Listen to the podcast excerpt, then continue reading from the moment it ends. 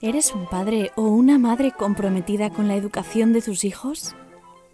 Piensas que lo haces todo lo bien que sabes y aún así no consigues la satisfacción suficiente. ¿Con tu hijo todo parece más difícil? Si todos los días hay tensión en casa, tú tienes la responsabilidad de que eso cambie. Si quieres seguir siendo un padre o una madre habitual, siga quejándote. Pero si quieres convertirte en un padre o una madre de alto rendimiento, empieza a entrenar. No te conformes, fórmate. Aquí empieza un nuevo episodio de la mano de Miguel Ángel Jiménez, psicólogo y entrenador de madres y padres de alto rendimiento. Comenzamos. Hola, muy buenas, ¿cómo estáis? Eh, yo os diré que encantado de volver a grabar nuevos episodios después de, unos meses de parón y estoy, y estoy encantado de, de volver otra vez a este gran proyecto. Quiero daros las gracias eh, por seguir escuchando este podcast, Madres y Padres de Alto Rendimiento, y espero que sigamos creciendo y sobre todo que, os sirva, ¿no? esa, es, esa es mi intención.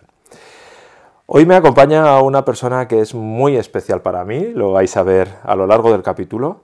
Se ganó mi admiración el primer día que la conocí y hoy está aquí, sonríe, porque, bueno, estoy convencido de que tiene muchísimo, muchísimo que aportar. ¿no? Ella se llama Inés y, es un ejemplo de que nos podemos enfrentar a un trastorno de la conducta alimentaria. ¿no? Eh, hola Inés. Buenas. Muchas gracias. gracias por estar, por estar aquí. Em, bueno, por empezar eh, por algún sitio y sobre todo porque, bueno, pues eh, para que la gente que nos escucha te conozca un poquito, em, te voy a hacer una pregunta que le hago a muchos de, los, de las personas a las que entrevisto, ¿no? Que es, eh, ¿quién es Inés? Pues es una pregunta que yo tampoco tengo la respuesta, digamos. Ah, muy bien. No sabría decirte quién es Inés, pero sé quién está aquí intentando pues continuar aquí el proyecto que tú has comenzado de podcast. Qué y bueno. estoy. Qué bueno.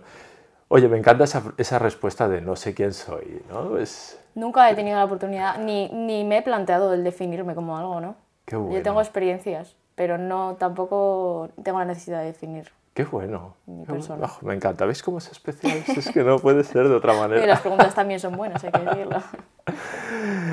Muchísimas gracias. Em, bueno, Inés eh, ha estado muchos años eh, ahí, en un camino largo, duro, ¿no? Eh, con lo que hoy conocemos, bueno, o llamamos trastorno de la conducta alimentaria. Y,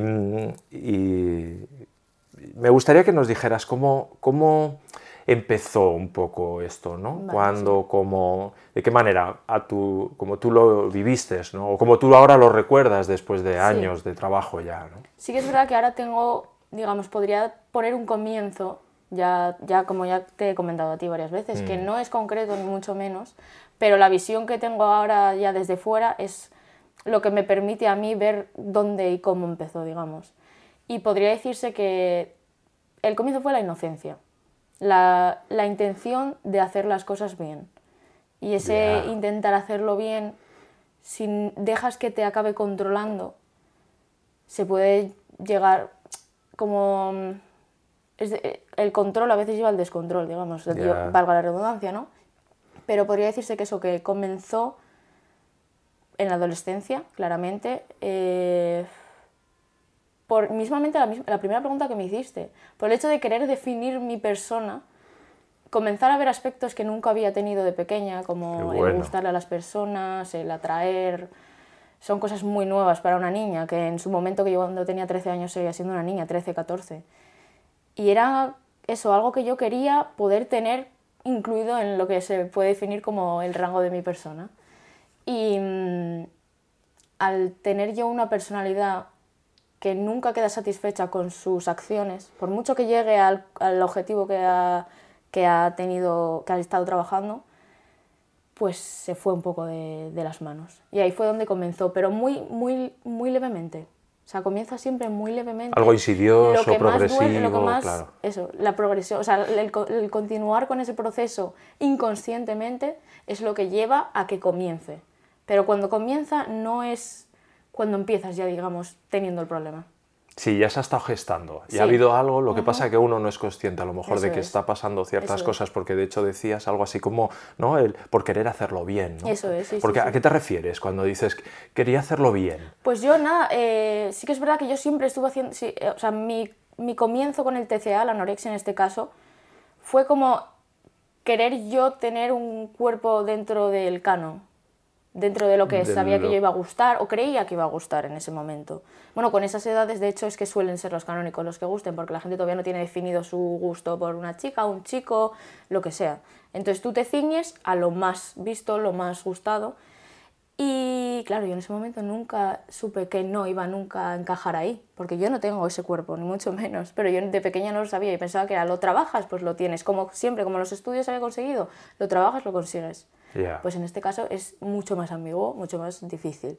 Sí, a pero hay objetivos. Pero, ah, hay pero hay. había como objetivos, ¿no? Quiero tener Sí, ese cuerpo sí, sí. O, o quiero tener un peso o quiero tener es. parecerme a algo sí. así, ¿no? Y, y era eso, yo siempre fui una chica que eso, que estuvo siempre ocupada con los estudios y también lo compaginé, mis padres lo hicieron muy bien, me llevaron siempre de deporte y cosas así, pero nunca fui una chica como que me definía hacer algún deporte. Entonces ahí fue cuando yo comencé a decir, venga, pues vamos a empezar nosotros por nuestra cuenta a hacer un deporte. Y el mío fue básicamente cardio, digamos, que es lo que más obsesiona en este tipo de trastornos. Y, claro, comencé a hacerlo y a ver resultados. Porque yo no es que nunca fuese una chica así con sobrepeso, ¿sabes? Pero podría llegar a serlo. Es más, aquí es donde ya entran, digamos, mis padres, mi alrededor y todo eso, sin ningún tipo de rencor, ni mucho menos. Pero yo recuerdo que también empezó un poco, aparte de, sí que es verdad que hubo algún comentario de algún compañero, alguna cosa, totalmente normal, no pasa nada. Es lo que hay también con esas edades y a día de hoy también sigue pasando y es lo que hay. Es como co- cómo lo llevas tú por dentro, lo que, Claro. cómo repercute en ti, que de aquella yo no sabía gestionarlo bien. Pero también, pues oye, eso, que yo estaba con 13, 14 años, empezaban las hormonas y todo. Sí que no llevaba una- un hábito alimentario malo porque comía muy bien, muy sano, pero me gustaba mucho la comida. Y eso sí, lo continuaba así, digamos, podría llegar a, a- ser un sobrepeso insano. Y mi padre recuerdo que en algún momento de esa edad me dijo, oye, mira, si adelgazas un poquito te pones un poco más activa, podríamos evitar esto, el pasar por un sobrepeso que ya te conlleva a ti obligarte a estar en dieta. Y ahí fue donde yo empecé y fueron todo elogios al principio, tanto por mi padre, no, no por el hecho de estar haciendo eso, sino por haber puesto motivación, intentarlo hacer bien, pero mis elogios eran los más eh, perjudiciales hacia mí.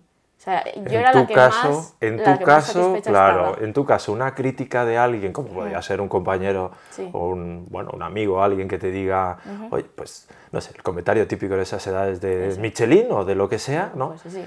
Eso. Y, y por otro lado, cuando empiezas a trabajar en tu salud, empiezas a tener también parte del entorno que te dice, ay, qué guapa estás, Eso ay, es. como, pues ahora estás, ¿no? Has, Sí, sí, has sí. perdido algo de peso, ¿qué estás haciendo? En tu caso, tanto una crítica por un lado como el elogio por otro, ¿crees que sí que Era tuvieron algún efecto? yo creo que era lo que buscaba, digamos, Claro. pero me, me, me gustaban, me, me, me hacían sentirme mucho más satisfecha de lo que yo me esperaba. Supongo como Ya, una droga, ¿no? ya, claro, un y claro, cada vez quería más de Claro. eso. Es que yo siempre lo voy a atribuir a droga, a como si fuese una droga, una Sí, adicción. sí, Que, que no es exacto, o sea, sería el deporte para mí mi droga. O sea, no sería la droga, pero sería el medio para conseguir esa satisfacción de Inés, ¿cómo has mejorado? Qué bien estás, Claro. qué guapa estás. Claro. Además, nunca, no suele ser, eso ya son personas más, más cercanas a ti las que te dicen, oye, pues has adelgazado, oye, tal. Cuando está en un, en un punto que no es alarmante, digamos, ¿eh? los elogios. Pero la- la- el adjetivo que más se usa es qué guapa estás. Claro. Estás más guapa.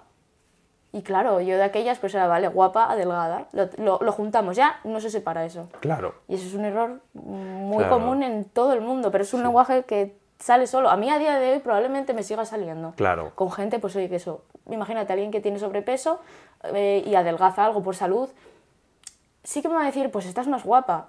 Ya no porque lo esté, sino como para decirle, tu trabajo está valiendo para tu salud. Claro.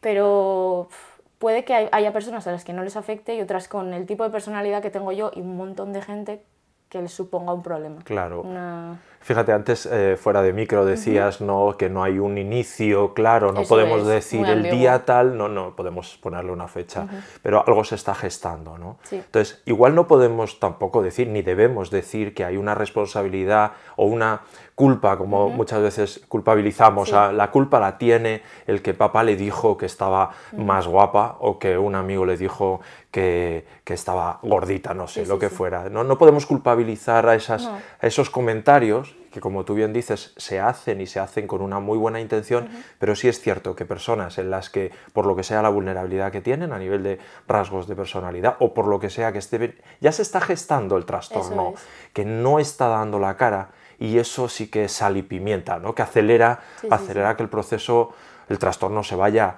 cada vez haciendo más grande o se esté consolidando. Conjunto de acciones.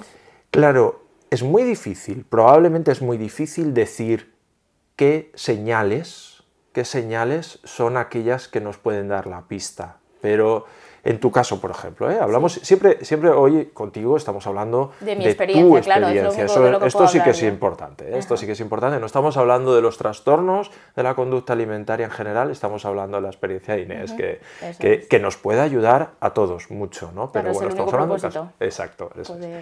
Pero, ¿cuál dirías tú que podrían haber sido señales o que, tú mañana en alguien podrías identificar señales ¿no? que dan la pista a unos papás eh, que nos estén escuchando, salvando eso, ¿eh? teniendo muy claro que, que, una señal en Inés, o, en el caso de Inés, podían ser señales de eso y en otro caso no, pero ¿qué le podríamos decir a unos padres que, bueno, si veis esto, por lo menos...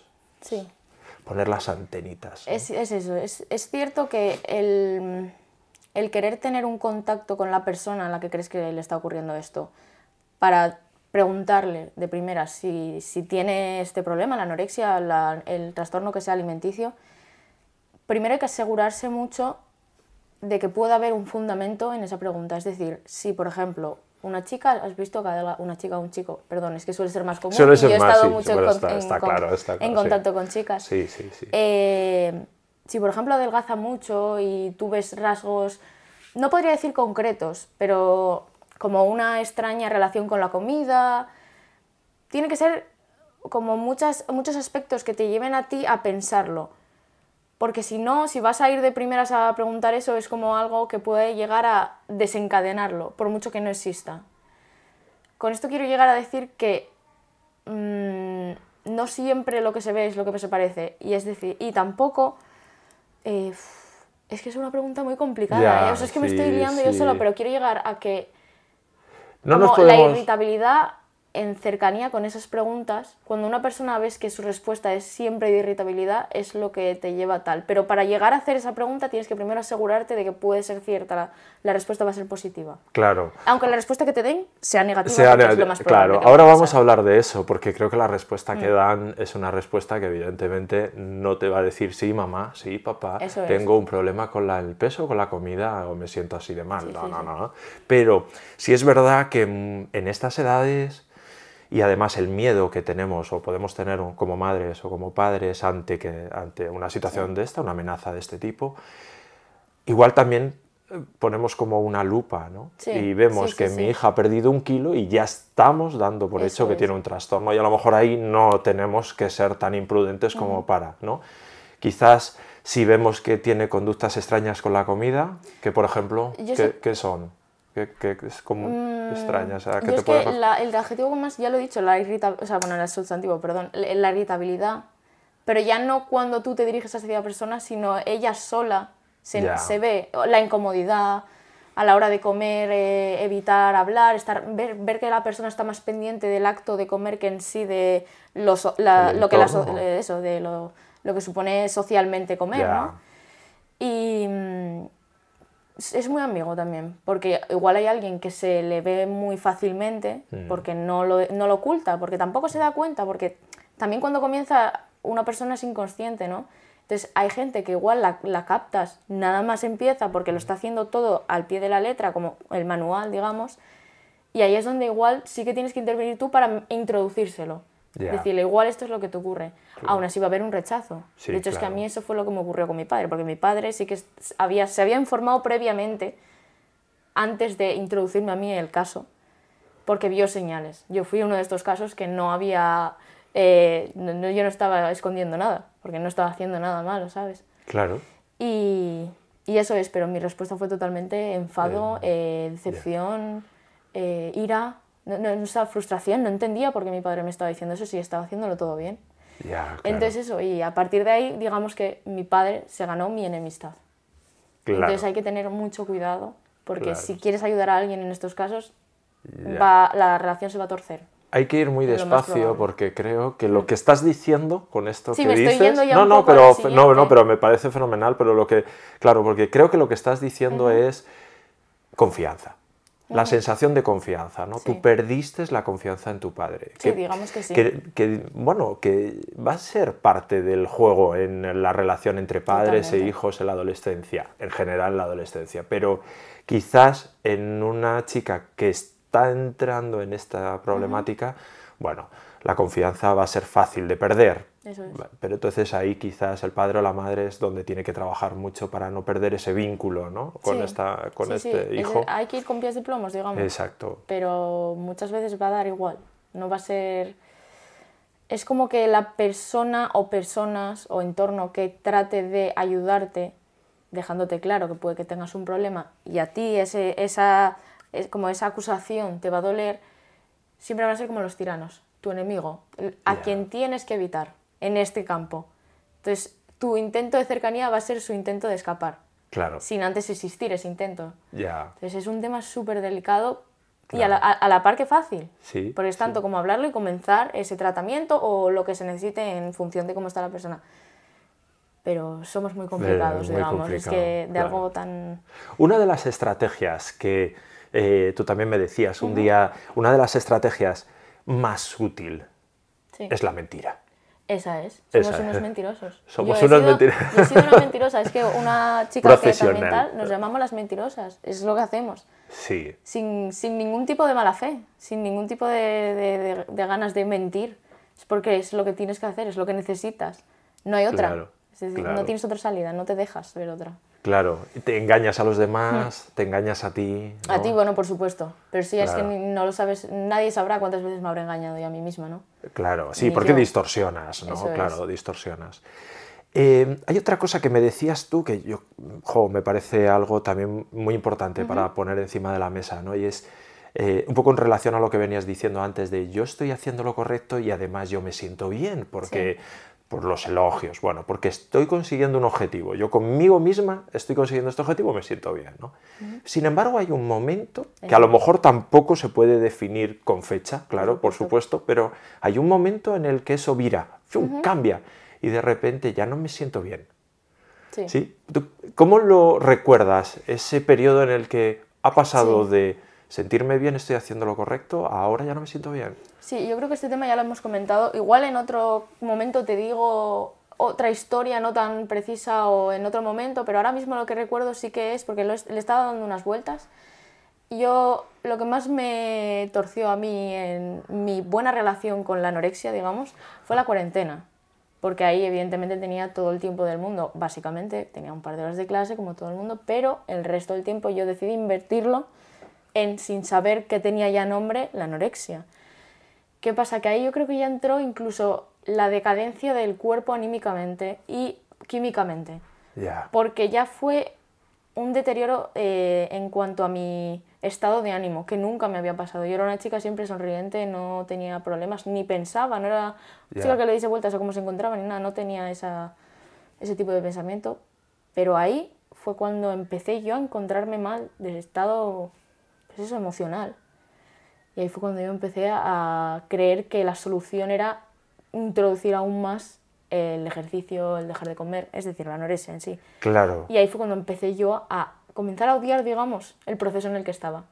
Pero de a la vez sin- quererlo, de, de quererlo quererlo, porque te hacía sentir bien, de repente te hace sentir mal. Sin embargo, la solución que tú crees era, que era la que te va a volver aumentarlo, es aumentar. Aumentarlo, aumentarlo Claro, y y eso vuelves demostró- a tener ese, como esa, ese, ese nivel de emoción que tenías al principio. Si lo llevas al extremo, vuelves a estar como antes, como las drogas, es que es Sí, eso. sí. En el momento en el que se te estropean los receptores, ya, Ya, claro. o lo tienes como para toda la vida. O no. Necesito más dosis para Sí, conseguir el mismo efecto. supuesto, Y es. entonces incluso habría, habría momentos en los que ese aumentar tal te hacía sentir bien también. Me hacía a veces sí, Claro. Pero- Pero, peor.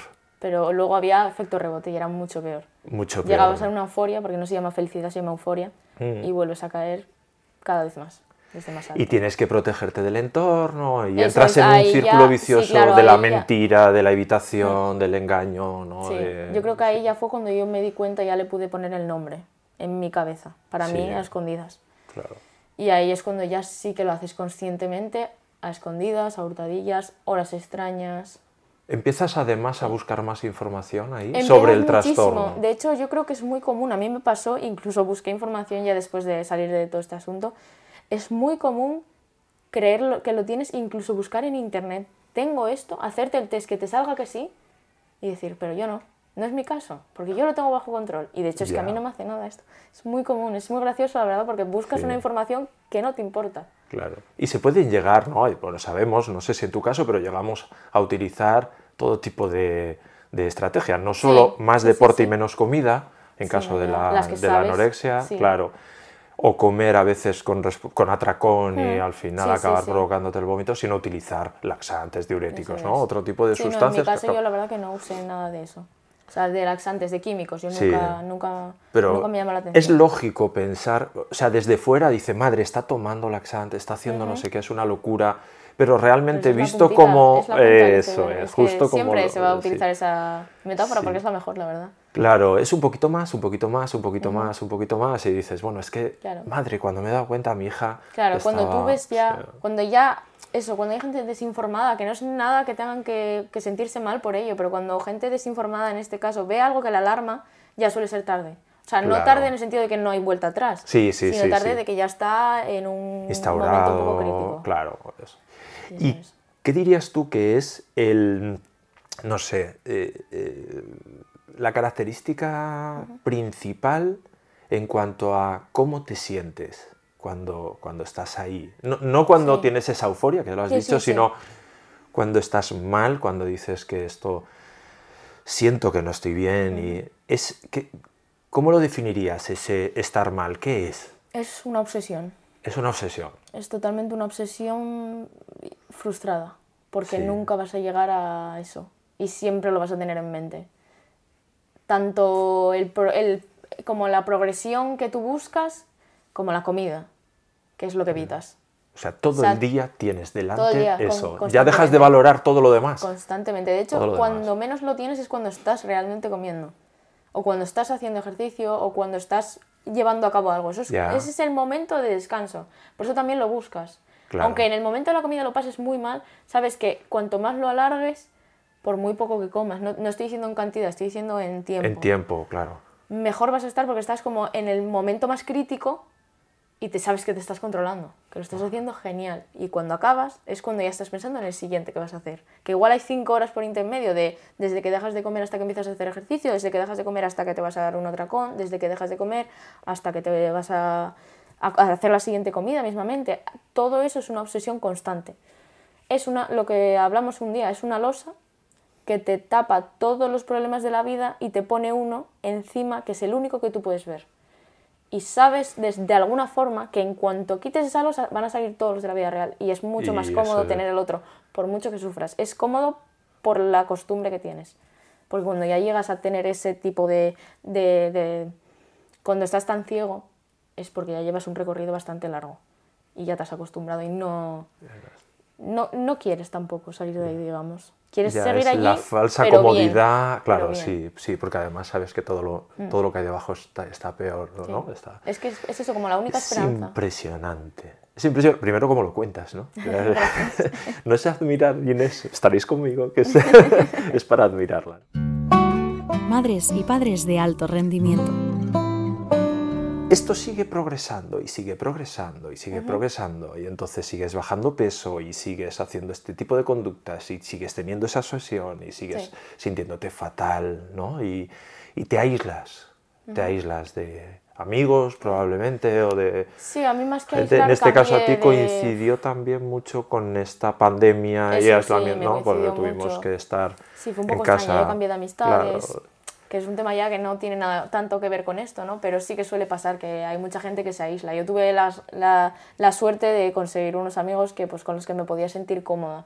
ya. De hecho, tenía una sola amiga de confianza que me dio mucho apoyo a la que se lo conté, digamos.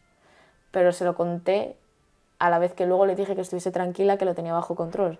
Ya, Entonces eso es como que a veces necesitas una vía de escape, pero nunca vas a dejar que salga todo. claro, La vas a cerrar. O sea, la puedes abrir, pero la vas a volver a cerrar. Sí, y sí, ahí ya sí, vuelven sí, las sí. mentiras. Claro. Y es un bucle constante. Y en esa progresión, ¿vale? Y, y, em, es- vamos a hablar de, de tu caso, igual que, que has dicho eso a mí no, eh, o eso a mí sí, Sí. eh, pues en este caso estamos hablando de, de ti, ¿no? Eh, hay casos en los que estas chicas, mayoritariamente chicas, pero también hay chicos, estas personas llegan a tal grado de sufrimiento que hay otro cambio también ahí en su cerebro, que es en el momento en el que uno se plantea que ya no puede más, Sí. que la vida sí, no, que no voy a conseguir esos objetivos, que la frustración, ya me, ya me he frustrado tantas veces porque Sí. he tenido la experiencia de no llegar a conseguir eso que creo que tengo que conseguir para estar bien, que empieza a, a cambiar mi cerebro porque empieza a plantearse la posibilidad de acabar con todo esto. Y entonces estamos hablando de ideas de suicidio, incluso, incluso a veces llegar a tentativas de suicidio, ¿no?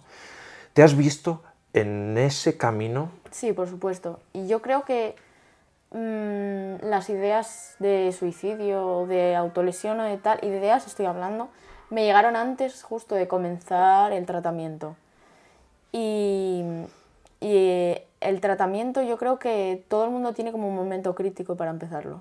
No es, un- nunca va a ser una experiencia previa bonita antes de empezar el tratamiento. No va a ser porque estás exactamente igual y dices, bueno, pues ya paro, ya me cansé. No, cansas ya de agotamiento inhumano o de momento crítico. Yo tuve una experiencia crítica de un día en concreto que fue como el clímax. Y bueno, fue por un, una mala, un mal empleo del alcohol, se fue todo. De hecho, claro, si estás sin comer y todo eso, pues se, se aumenta mucho más. Claro. Y ese fue el día como de confesión hacia mis padres y todo, aún sabiéndolo ellos. Para mí era una confesión, ellos estaban totalmente al corriente de la situación sin poder hacer nada, con su impotencia dentro. Entonces ahí fue cuando a mí me, me explotó todo. Y así suele ser el de todo el mundo, tanto sea eso, una experiencia crítica como un ingreso directamente por la situación ya de, de De posible muerte. claro. Eh, y ahí es donde, ya lo hablé contigo, comienza tu tratamiento clínico. Pero ahí es donde empieza el proceso de aprender a hacer las cosas bien, a volver a hacer las cosas bien. Cuando empiezas a tener tus, tus profesionales, tu dieta, tu forma de actuar, te enseñan otra vez a tener hábitos buenos, te prohíben ciertas cosas que has estado haciendo. Y ese proceso, en mi caso y la mayoría de gente que yo he estado en contacto, no voy a generalizar, es una primera toma de contacto con el tratamiento, pero realmente no estás comenzando a recuperarte. Eso claro. es lo que ya hablamos un día. Eh, Una cosa es Una empezar cosa un es- tratamiento, ya sea cosa es- es- terapia o terapia del tipo de que sea, bueno, terapia, tratamiento psicológico, psiquiátrico, incluso tratamiento farmacológico. Una cosa es empezar el trabajo eso es. y otra cosa es que tú empieces el trabajo tuyo. Esto me lo decías tú y, me, día. y me resu- Yo como terapeuta, ¿no? Digo, eh, conecté con algunas experiencias, ¿no? Eso Como el trabajo de...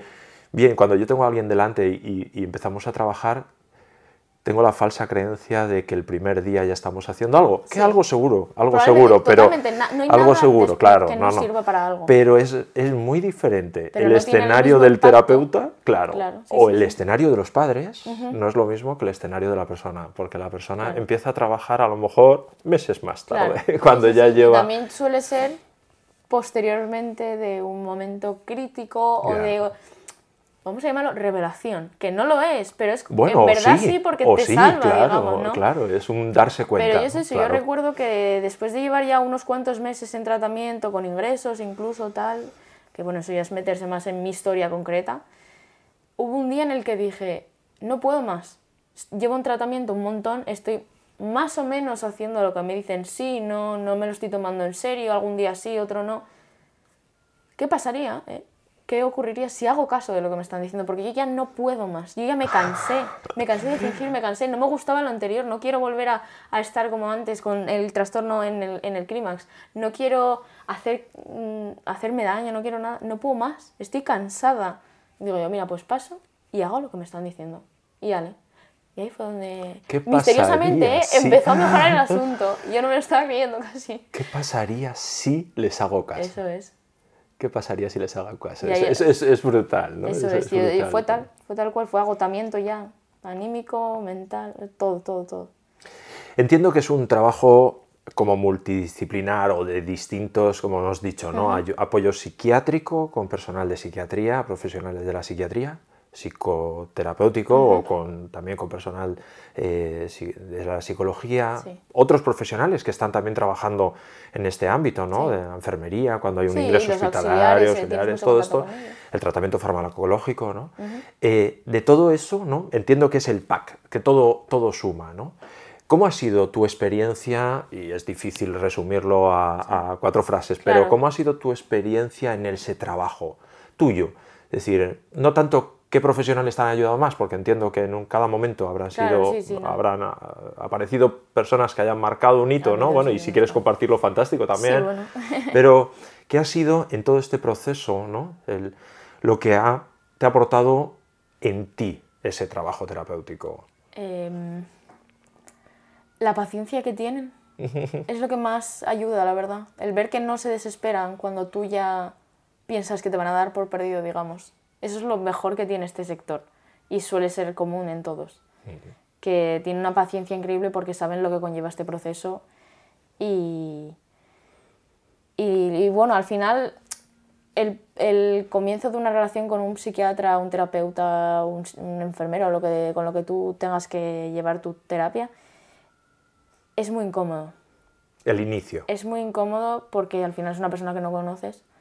Puede que seas una persona muy social y todo. Yo, por ejemplo, no es que fuese incómodo el trato, digamos, sino el confiar en alguien ajeno a mí Confiar, para claro. mi salvación, digamos, en este caso, porque también era un momento de salvación. Claro. Eh, por eso también el proceso por narices, digamos, tiene que ser largo. Nunca va a ser algo corto, efímero, eh, fácil, Ya, sin que si- sentimiento. que si soluciona rápido no es. no, no, Entonces, claro. contribuyen en la relación que tienes con tus profesionales siempre algo de emoción, algo de sentimiento, porque lo tienes que crear para confiar. Si no, no hay forma. O sea, no hay ser humano que confíe en alguien en el que no tenga cierta, Vínculo. sí, cierto vínculo, digamos. Es vínculo. Y eso es lo que más, lo que más supone el tiempo que lleva el tratamiento. Y también, bueno, pues eso se va sumando el falso tratamiento, el tratamiento ya de verdad, lo que te cueste a ti, el nivel en el que te encuentres. Si estás muy hundido en el hoyo, evidentemente vas a tardar mucho en volver a subir. Claro. Pero hay gente que no, que comienza el tratamiento y el hoyo está apenas cavado y ahí es donde hay que ya darle más fuerza, fuerza incluso. Porque Claro. cuando el hoyo está muy, muy hundido hay que ir muy poco a poco. Muy despacio, Y porque además eso es. eh, son fáciles las recaídas en cualquier momento ah, de la- del, no, no, del tratamiento. El tratamiento Pero- nunca, nunca va a ser la idea. Pero, bueno, como terapeuta muchas veces tenemos miedo no solo a la recaída de que deje de comer o que tenga un atracón tal, porque eso al final contamos con ello, igual que Claro. haciéndola un poco el símil con el- las adicciones, a, Sí, por ejemplo, sí, a sí, sí. sustancias, ¿no? Sabemos que en un momento determinado es fácil que vuelva a la recaída, ¿no? Y que vuelva a consumir o que vuelva a tal, ¿no? El tema en estos casos es, eh, bueno, eh, el miedo a veces a, a que el daño que se haga a sí misma, eh, esa persona, pues que sea, ¿no? Sí, la de- de tentativa de, daño. suicidio, que, eh, que rompa un, o que haga mucho daño a un tipo de relación determinada, ¿no? Muchas veces con los padres o Eso, con sí. hermanos o con amistades, parejas. Sí, como ya o- comentamos o- eso, la persona que más te ayude va a ser la que más condicione vuestra relación Claro. en el momento más crítico de tratamiento y todo eso. Claro. Yo la relación con mis padres fue, tuve una muy mala, una muy mala época fatal, los traté muy mal, pero muy mal. Me arrepiento. Forma Sí, parte del no. cuadro, claro, Sí, forma no, parte del no cuadro. Es que, no es que me guste, pero no lo estaba haciendo a mala fe, lo estaba haciendo totalmente porque creía que ellos me estaban haciendo a mí un mal. Claro. Entonces es eso, es lo que hay, ¿no? Y no me gusta nada que hayan pasado por esto, pero a la vez pues, oye, están preparados. Que ojalá nunca más, ¿eh? Pero ellos también están capacitados, digamos, para ayudar a otras personas al final. Y eso, pues de ahí puedo sacar algo bueno. Porque siempre se saca algo bueno de todo sí, lo malo. Sí, hombre, en este momento del camino, en este momento del camino sí es verdad que es agradecimiento al apoyo ¿no? que, que dieron ellos, que tuvieron. Hablando de tus padres, o hablando, y, y vamos a, generalizar, eso, sin generalizar, valga la redundancia, ¿no? Pero hablando de tus padres, ¿qué cosas podrías decir tú que, que pueden ayudarte? Claro, va a depender del momento en el que estés, del proceso, ¿no? Pero ¿qué cosas pueden ayudar eh, unos padres o qué cosas pueden no ayudar, incluso hacer bastante daño hmm. eh, de unos padres que, tengan un hijo o una hija que sospechen que estén en este proceso? Pues como ya dije antes, en el comienzo, cuando todavía no ha habido ningún tipo de contacto, de conversación ni nada, es la previa información por parte de la persona que quiera ayudar, sea padre, hermano, lo que sea. Eh, la información, la verdad que profunda, porque hay que asegurarse, es un tema delicado, ya lo hemos dicho. Y, y bueno, ya la toma de contacto que vas a tener no puedo predecirla, porque es una situación que cada uno va a responder de su forma yo no, no recuerdo exactamente el primer día que mi padre me lo comentó, pero sí recuerdo de conversaciones de mi padre cuando ya se me estaba yendo un poco de las manos a mí, de sentarme ya seriamente y decirme, oye Inés, si, si sigues así creo que vas a ir por un camino que yo me parece que no lo conoces y es muy feo, pero no quiero que lo conozcas. Entonces, si tú estás dispuesta, podemos ir a un profesional simplemente por el hecho de oye, que te informe un poco de que esta conducta que estás llevando, que tú no eres consciente que es mala, puede llegar en un futuro a perjudicarte. Y yo mi respuesta a eso la verdad que fue reírme en su cara con, toda, con toda mi alma y decirle, llévame a un psiquiatra si quieres, pero yo no estoy loca y yo no tengo nada. ¿Quién me iba a decir a mí que luego iba a acabar aquí en un podcast, no? Eh, pero por eso, mi padre sí que está informado, fue muy delicado, la verdad, pero la respuesta es eso, va a ser o, o dejarte a ti como que estás delirando o, o directamente irse llorando, irritabilidad, porque hubo más como intentos de mi padre y ninguno fue dañino, digamos, mi padre lo hizo bien, ahí sí que tuve un montón de suerte. Sí, bueno, mi padre y mi madre, pero mi padre siempre es el que lleva más la iniciativa. fue el que, el que participó un poco más. Eh.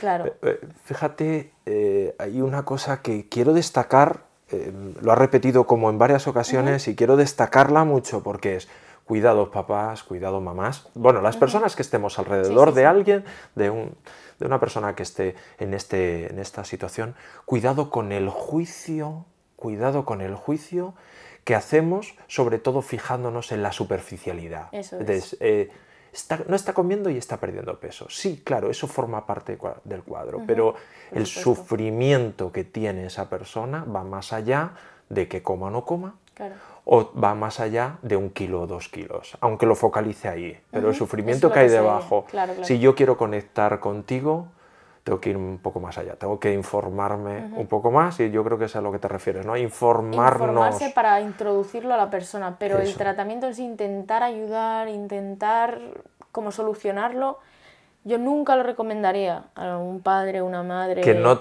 pretenda solucionar el problema. Yo intentaría decir a los padres que convenzan, bueno, convencer no, eh, llegar a que el hijo, hija quiera eh, entrar en ese tratamiento. O sea, ese es como el primer paso. hay que acercarse a los profesionales, hay que acercarse. Totalmente, totalmente, porque tiene la, tiene la solución, la tienen, ya existe, se está ahí. Cada uno eh, tendrán que amoldarla al paciente, pero existe y, y es un hecho. Eso no se puede quitar de ningún lado.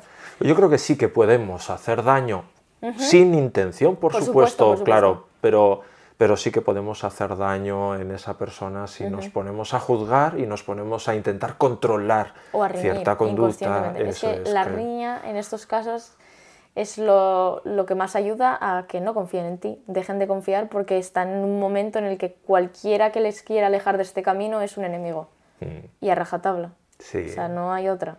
Además es eso, está aquí o está al otro lado. Es muy fácil. Es eso, está conmigo o no está conmigo. Y ya está. puede ser mi madre, puede ser mi madre, puede ser mi padre, puede ser mi padre. Da igual, te coloco al otro lado y a partir de ahí, adiós. Eso es. Y los padres sí que es verdad que nunca van a dejar de estar en el proceso porque son nuestros padres, pero en el momento en el que hay un profesional, los padres son los súbditos. Es decir, tienen que llevar a cabo todas las reglas que se les inculcan. No pueden permitirse el lujo de salir de ahí porque, ay, pobre mi hijo, hoy voy a dejárselo, o venga, hoy te voy a dar un capricho. No, no, o sea, eso no. No. Eso es una regla que ¿Lo llevar está hasta la muerte. diciendo? ¿Lo está diciendo estoy diciendo Inés? yo, lo estoy diciendo yo. efectivamente, Y yo después efectivamente. de- Es muy duro es muy porque duro. es, es difícil para un padre o una madre muchas veces no flexibilizar y permitir, ¿no? Es, eh, pero es su función en este momento. Yo- Forma parte del sí, tratamiento, La, la regla más dura, tanto para un padre como una hija, yo creo que es lo que ya te comenté alguna vez, automatizar la comida. Porque en el momento en el que comienzas el tratamiento te- te suelen decir eso, no...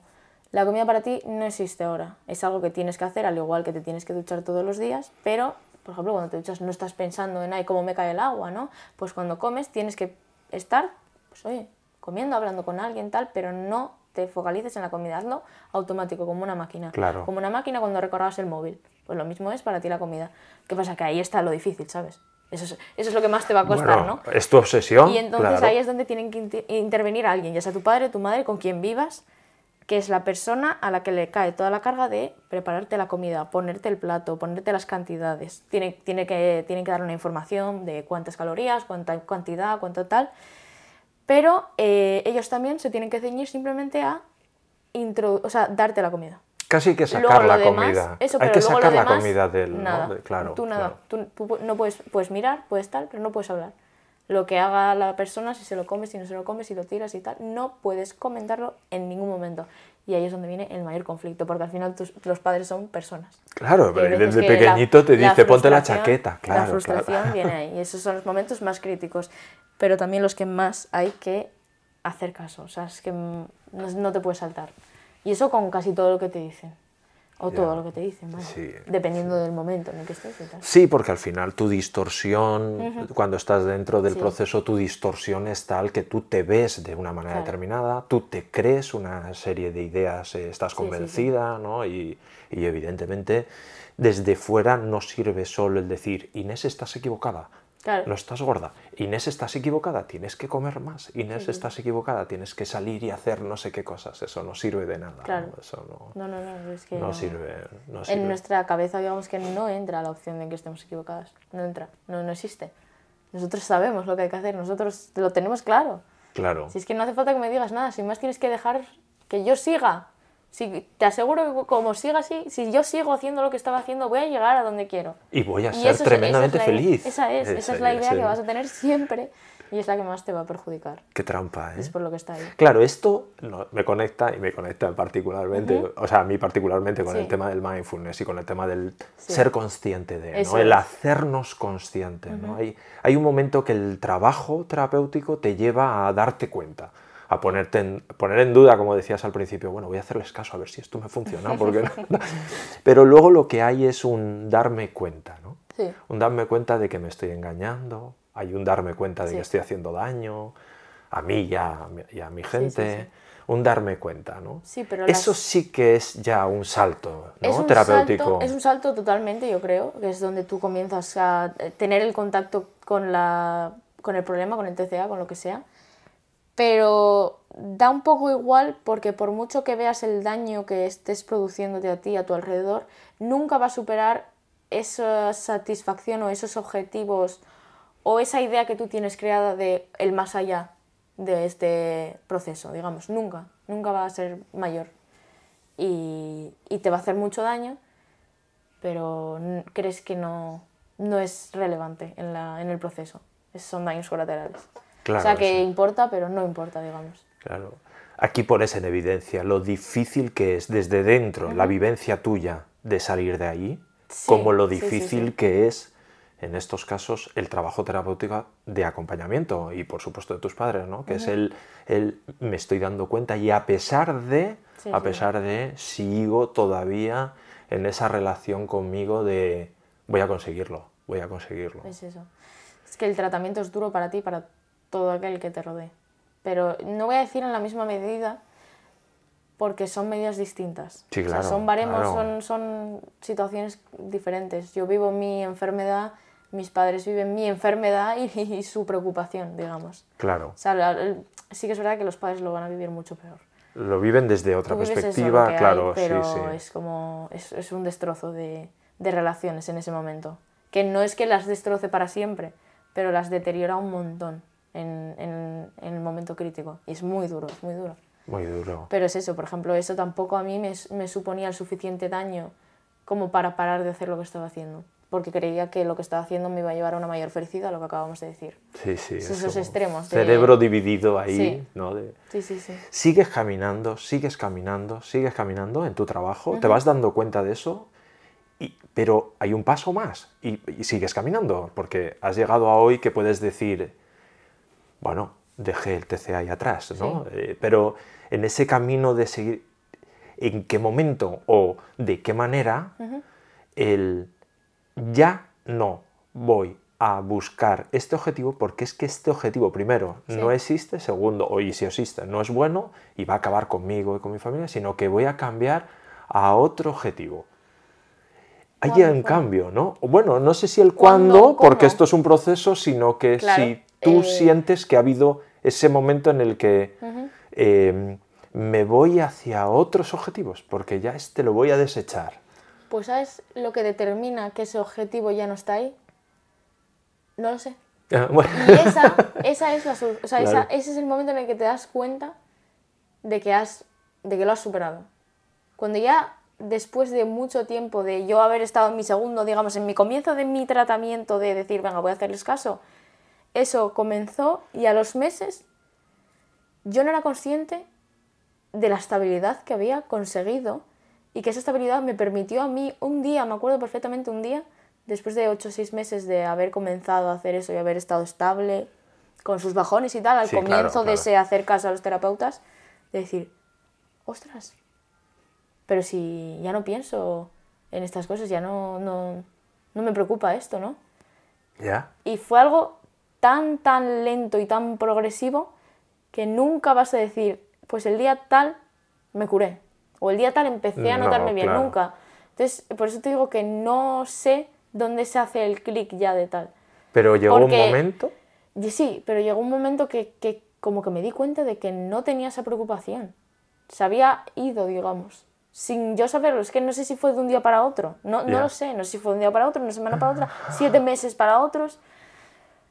Pero hubo un día en el que tenía problemas. Y no era la comida. Era mi vida. Y Ya. ahí fue donde dijiste, ostras, cuando dije, ostras, pues, pues sí, pues se han ido, se ha ido.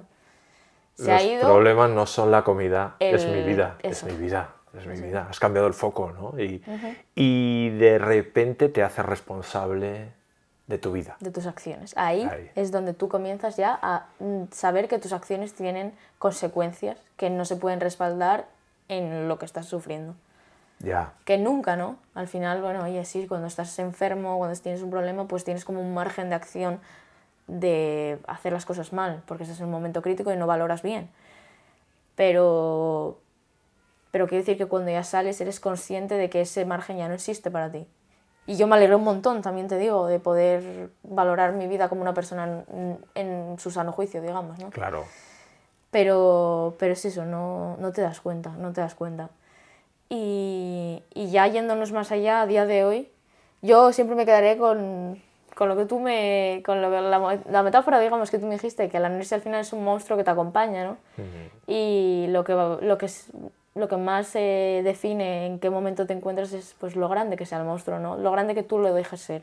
Que va a haber veces que tú no tengas el control de, oye, pues eh, hoy no mides más de un milímetro o hoy mides un metro, no tienes el control. Hay veces que no, pero cuando ya comienzas a saber cómo controlarlo, el progreso este inconsciente de, de que os acabo de hablar, de mi estabilidad sin yo darme cuenta, es cuando tú estás comenzando a menguar el monstruo un montón. ¿Qué pasa? Que se puede menguar pero no desaparecer. No desaparecer. Nunca, Lo nunca. que el foco está puesto en qué tipo de relación tengo yo con mi monstruo, ¿no? Eso es, lo grande que, es el caso que yo le haga. Claro, eso es. ¿Siempre me va a acompañar? Sí. Pero no me molesta, ¿eh? Claro. O sea, es como un recordatorio de la experiencia que he tenido y de que me sé defender ahora, en ese momento. Que, que nunca, o sea, el haber pasado por algo así y tener ya un monstruo contigo, digamos, sí que es verdad que te hace más propenso a que vuelva a aparecer. Es verdad. Pero nunca de la misma forma. No. Nunca, por supuesto. Vas a tener como ciertas herramientas para identificarlo Sí. previo ¿no? También, Antes también y- puede ser un arma de doble filo, ¿eh? Sí. Porque el haber ya sabido dónde te pillan, dónde no, dónde no puedes eh, dejar que te vean, es muy duro, pero tiene que ser demasiado fuerte eh, el- como las ganas que tengas de volver, porque el daño y el dolor que te ha causado nunca, nunca lo vas a olvidar. Claro, Entonces yo, claro. yo a día de hoy podría llegar a poner la mano en el fuego y decir que nunca voy a volver, Ya. pero no la voy a poner porque no lo sé. no lo sabes, no lo sabes. Y además eres profesional, ¿no? Como dices, soy profesional tanto, bueno, profesional en mi experiencia vital, es. de intentar vivir con mi monstruito y, y tenerle ahí un poco a rajatabla y tal. Eso es. Pero si cayera también serías profesional. ¿En dónde? que si cayeras, Ah, si ya, sí, sí, volvieras sí. otra vez a, No, a ese pozo, claro, serías profesional del engaño, profesional de tal, sabrías Sí, sí, cómo ¿no? eludir absolutamente Claro, todo y claro. los profesionales lo tendríamos bastante mal contigo. ¿no? Sería complicado, sí. claro. Que esos casos Bueno. hay muchos, ¿no? Y son los más difíciles Sí, también. claro, sí, sí. También los profesionales sabemos que eso existe y sabemos que cuando trabajamos con, con personas que ya han pasado Mm. por esto una y otra vez, una y otra vez, igual hay que trabajar desde otro lado. ¿no? Claro, Y, porque ya se convierte en una forma de vida, ¿no? No Y es, ahí- no es, no es fácil, difícil. claro.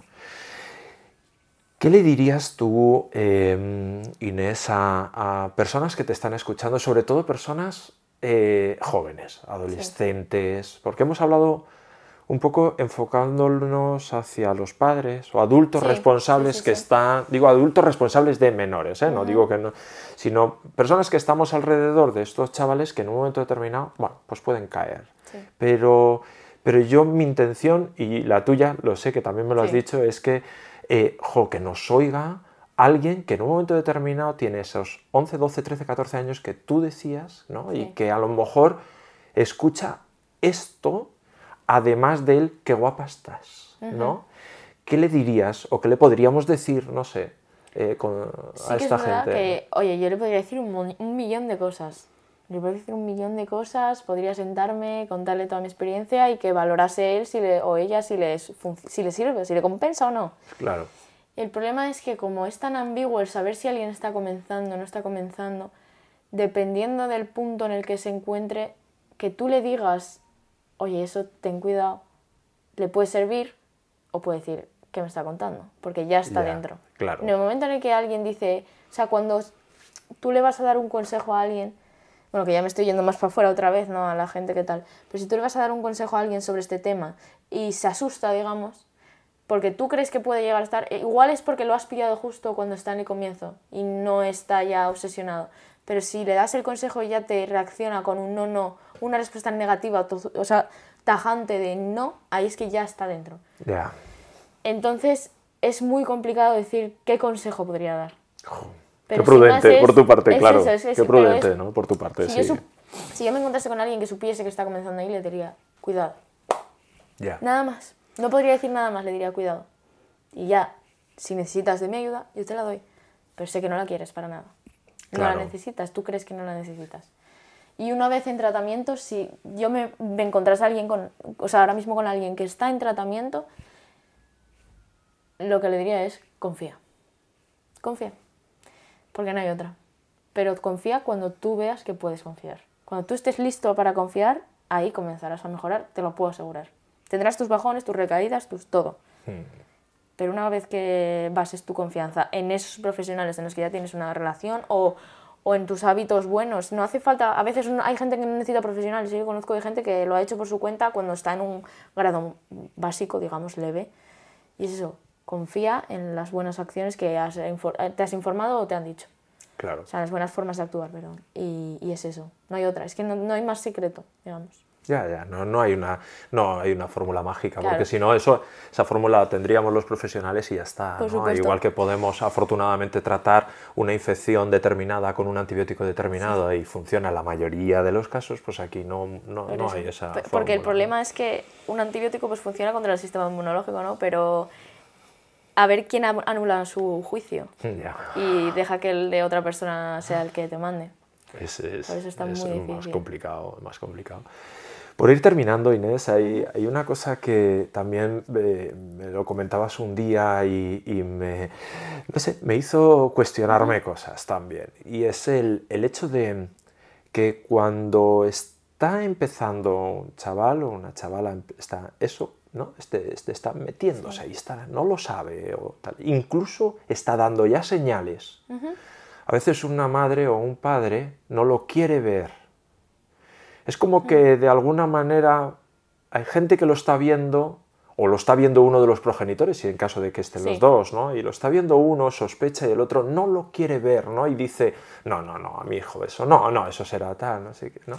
Que eso ocurre a veces. Sí, sí, sí, la negación total. Hombre, no hay nadie que quiera admitir eso, no hay nadie que quiera pasar por eso.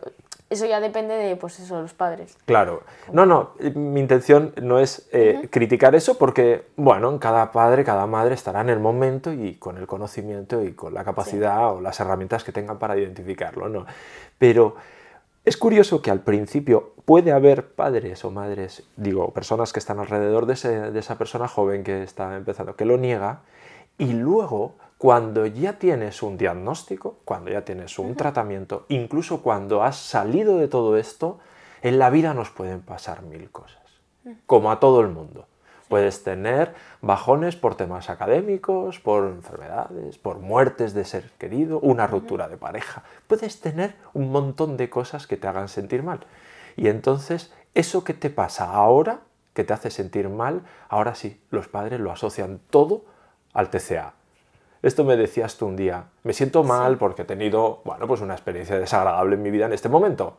Y está todo el mundo ah, saltando las alarmas, saltando las alarmas porque eh, me cainés. Eh, eh, tiene que ver con el ten, cuidado, que es lógico, pero puede ocurrir que una persona con TCA esté triste porque se le haya muerto un ser querido, una mascota o le haya dejado su pareja.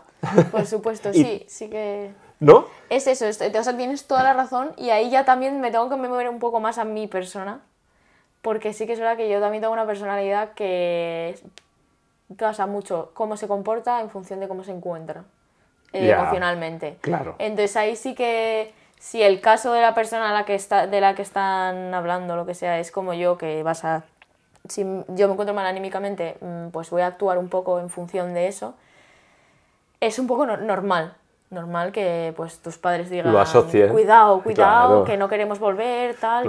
sí que es verdad que en mi vida es eso, está muy presente. Mi madre tiene muchísimo miedo de, de, todo.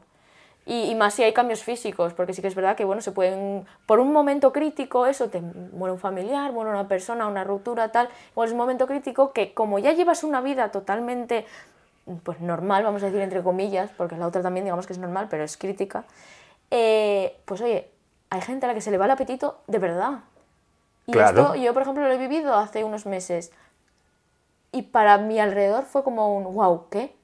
¿Cómo? Se encienden todas las luces, eso. Pero es que era yo la que en realidad está diciendo, a ver, ¿qué está pasando? Estoy realmente sin apetito, cuando antes era lo que más anhelaba, digamos, ¿no? Y es como, ¿me asusto no me asusto? Pero lo supe discernir porque es eso, cuando estás dentro de la anorexia es lo que más echas de menos. Y yo dije, vale, ahora mismo no es que lo esté echando de menos, es que estoy en un momento tan de caída, estoy tan mal, que no puedo tener esa energía para buscar alimento, digamos. Pero que digamos, eso también me duró un mes. Claro, fue un momento crítico. Sí, pero totalmente. O sea, haber pasado por algo así a la gente alrededor le va a suponer siempre, aunque no lo sepan, tener también su propio monstruo, pero el de, el de, el de ver, el del filtro de, uy, ¿dónde está aquí la alarma? ¿Dónde está? ¿Cuál es? Qué bueno, qué bueno. sí. No todo es, no todo es TCA, no, es, no, todo es una adicción, no todo es una depresión, no todo es una ansiedad, no todo, pero es lógico entender también que, que el temor que tienen es a eso, ¿no? Pero, pero, está, está muy bien, podemos, somos seres humanos y podemos pasar por épocas en las que estamos mal por un motivo, por otro, tal. Toda esta experiencia que nos has contado, toda esta experiencia te ha dado Em, ¿Más información sobre ti? ¿Te conoces más? Mm, sí, no. Claro, por eso es coherente con lo que acaba, con, la primera pregunta que me decía que no tenía ni idea de quién era. Como podéis imaginar. Yo comprobé que era una persona totalmente, eh, o sea, tenía muchísima fuerza de voluntad y fue lo que más me perjudicó, digamos. Eso sí que lo comprobé y ahí fue donde más me conocí. Pero también tuvo su efecto rebote y es que a mí me supuso luego como querer anular esa fuerza de voluntad. Entonces dejé de conocerme En el momento en el que empecé a, mejorar, empecé a desarrollar otra personalidad. No otra personalidad, sigo siendo la misma Inés, ¿no? Esa que no sabemos cuál es, pero, pero con otras, otras ideas, con otros fundamentos, otras, otros objetivos. Sí. Y, y por eso tampoco me defino. Ni, no me defino, no estoy definida, estoy, estoy en ello. Está Nunca, claro. bueno, nadie nunca se acaba definiendo, ¿no? Siempre hay Yo creo que esa, esa es la reflexión. Pero ¿no? lo- sí, sí aprendí, sí aprendí a conocerme, aprendí mis puntos débiles en este aspecto, por ejemplo. Eh, yo si me vuelve a ocurrir algo de esto, pues sí me voy a conocer más, evidentemente. Pero, qué sé yo, este verano, por ejemplo, empecé a trabajar y ahí no me conocía nada. Entonces, es eso, cuando sufres en un campo, aprendes de ti en ese campo. Pero yo soy totalmente... eh, in- o sea, ignorante, de- eso, de- de de- los demás. de otro. Entonces claro. la respuesta es sí. En ese campo me conozco muy bien, por desgracia. Y gracias, o sea, y Sí, me alegro, sí, ¿sabes? Sí, sí. Pero sí, sí, ahí sí. Qué bueno, porque eso yo creo que es, eso es- sí que es un- una reflexión de maestro. Permíteme que te lo diga, ¿no? de maestra. ¿Por qué? Porque pensamos, ¿no? Y tú lo decías al principio, que en la necesidad que tiene el adolescente de definirse y de buscarse y tal, ¿no? Crecemos pensando que nos conocemos y realmente no. Y muchas veces bueno, necesitamos o nos sirve pasar una mala época en nuestra vida para aprender, entre otras cosas, que no nos conocemos, ¿no? Y no nos conocemos, y nos conocemos lo que sea aquí y ahora, en este momento, o en este ámbito, tal, pero nos queda mucho por caminar y, Sí, sí, y- y es así. Que bueno, ¿no? también se supone que es lo bonito, ¿no? De la vida. Que ahora me puedo permitir decir que la vida es bonita, ¿no? Después de salir de Guau. ese. Entonces sí, es Qué eso. maravilla, Pues que nunca sabes dónde te vas a volver a conocer, qué se bueno. podría decir. Inés, es, eh, bueno, es que es maravilloso, claro, es que yo ya he pasado unas cuantas horas con Inés, hemos trabajado juntos un poquito esto, pero, pero, pero me reafirmo, ¿no? Es, es, es, maravilloso, es admirable tener a, a alguien que, bueno, que sabe además contarlo, ¿no? Que sabe además contarlo, pero, pero sobre todo transmitir ese mensaje de confianza, uno, a que esto puede, ¿no? De esperanza, de que esto también uno puede salir. Tristemente Sí, estamos en un momento eh, que también lo comentábamos, ¿no? que, las, Está mucho más que la estadística, la, la incidencia del trastorno es muy alto y, y eso es preocupante, es muy preocupante. ¿no? Eh, Pero tenemos que bueno, poner nuestro granito de arena, así que Eso es. Inés, es muchísimas Es gracias. lo único que buscamos aquí, yo Sí, creo. sí. Me consta que es así, pero te animo a que sigas, eh, bueno, en la medida de lo que tú puedas, ¿no? Ayudando a esta gente que.